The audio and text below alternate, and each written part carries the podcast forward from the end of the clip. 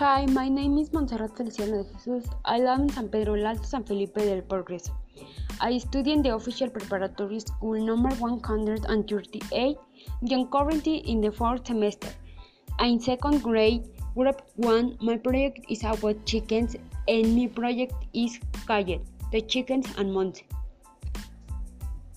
Para comenzar, cabe percatar que tengo dos pollitos. Ambos ya están creciendo, son muy juguetones. A veces escapan de sus casitas o bien no quieren comer, ya que les construí jaulas y bebederos. Para la elaboración de los bebederos hice un uso de la factorización cuadrática para el mejor diseño de estos mismos. Empecé por saber qué forma tenían los bebederos, al parecer era una forma rectangular, además de que tenía un largo sería Y y ancho es X, que era para poder sacar el área del rectángulo. La función cuadrática sería perímetro del contorno es igual a 2x más 2y. Entonces, el resultado es de que mis bebederos miden y largo es igual a 20, x ancho es igual a 30.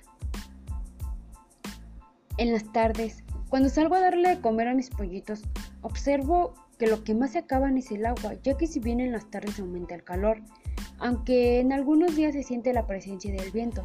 Sin embargo, en mis clases de física hemos estado hablando sobre la termología, no obstante, entonces la temperatura ambiente ideal en el ambiente de los pollitos depende del volumen de flujo del aire. No obstante, se debe lograr que la temperatura corporal de los pollitos esté entre 39.5 grados centígrados y 40.5 grados centígrados, lo que significa que mantengamos la temperatura ambiental a unos 23 grados centígrados. Para la cría de mis pollitos yo les doy de comer desperdicios, pastos o bien hay un alimento que es 100% natural y es muy efectivo para su crecimiento. Ahora bien, también debemos de cuidarlos de la manera más correcta, ya que si bien por el cambio de clima unos llegan a morir, también para eso se realizaron las jaulas y bebederos para su cuidado de los mismos. La carne de pollo es altamente nutritiva, pues contiene mucha proteína de alta calidad, 20% altamente digestible y apta para todas las edades. Posee vitaminas, potasio, calcio y fósforo, entre otros componentes. Además, la cantidad de grasa es mínima comparada con otras carnes, como la vacuna y porcina. El contenido de grasa del pollo cocido varía en función de si se cocina con piel o sin piel, de la parte del ave y su dieta y raza. La carne de pechuga contiene menos de 3 gramos de grasa entre 100 gramos. Cabe mencionar que criar pollos de engorde en casa es una actividad que necesita de mucho cuidado y atención de nuestra parte.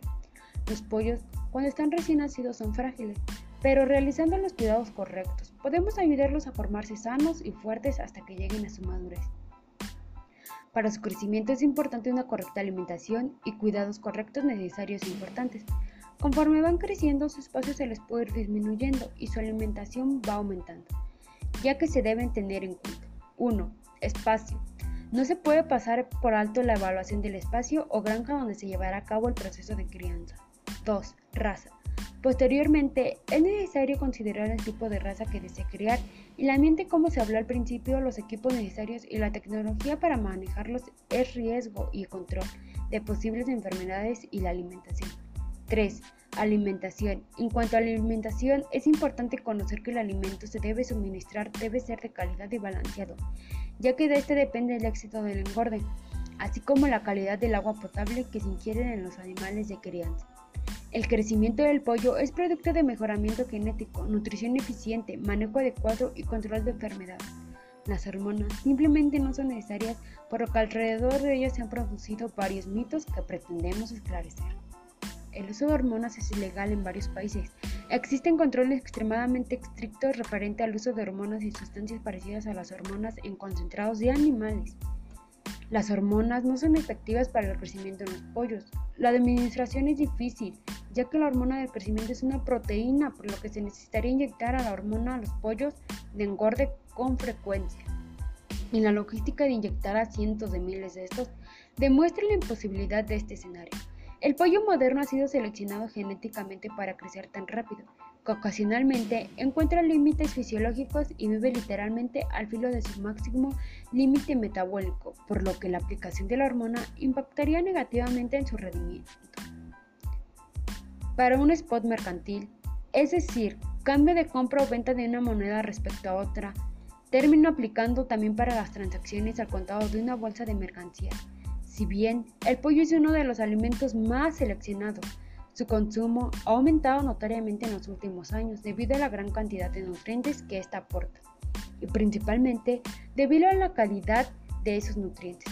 Para el 2018 se estima que la producción mundial en carne de pollo creció un 1% en realidad con el año 2017 hasta alcanzar 91.3 millones de toneladas y suponiendo ganancias principalmente en los Estados Unidos, Brasil, India y la Unión Europea, siendo Estados Unidos el principal productor con 43 kilogramos anuales producidos por persona.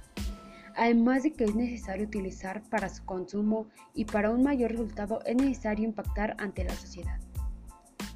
Para finalizar, yo hice uso de diferentes software educativos. Un software educativo es un programa diseñado con la finalidad de facilitar los procesos de enseñanza y aprendizaje. Un software educativo es una herramienta pedagógica elaborada específicamente con esta finalidad. El software educativo también es llamado plataforma educativa, programa educativo informática educativa.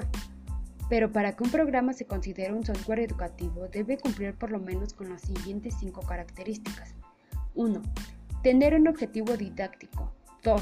Necesitar de un dispositivo digital para acceder, ya sea computadora o smartphone. 3. Ser interactivo. 4. Tener la función de individualizar el trabajo. 5. Ser fácil de usar. También, para el uso de mi podcast, Hice uso del software Anchor y Headliner, los cuales son muy fáciles de usar. Traen música de fondo, puedes editar tu podcast a tu mejor parecido y además de que no tienen ningún costo.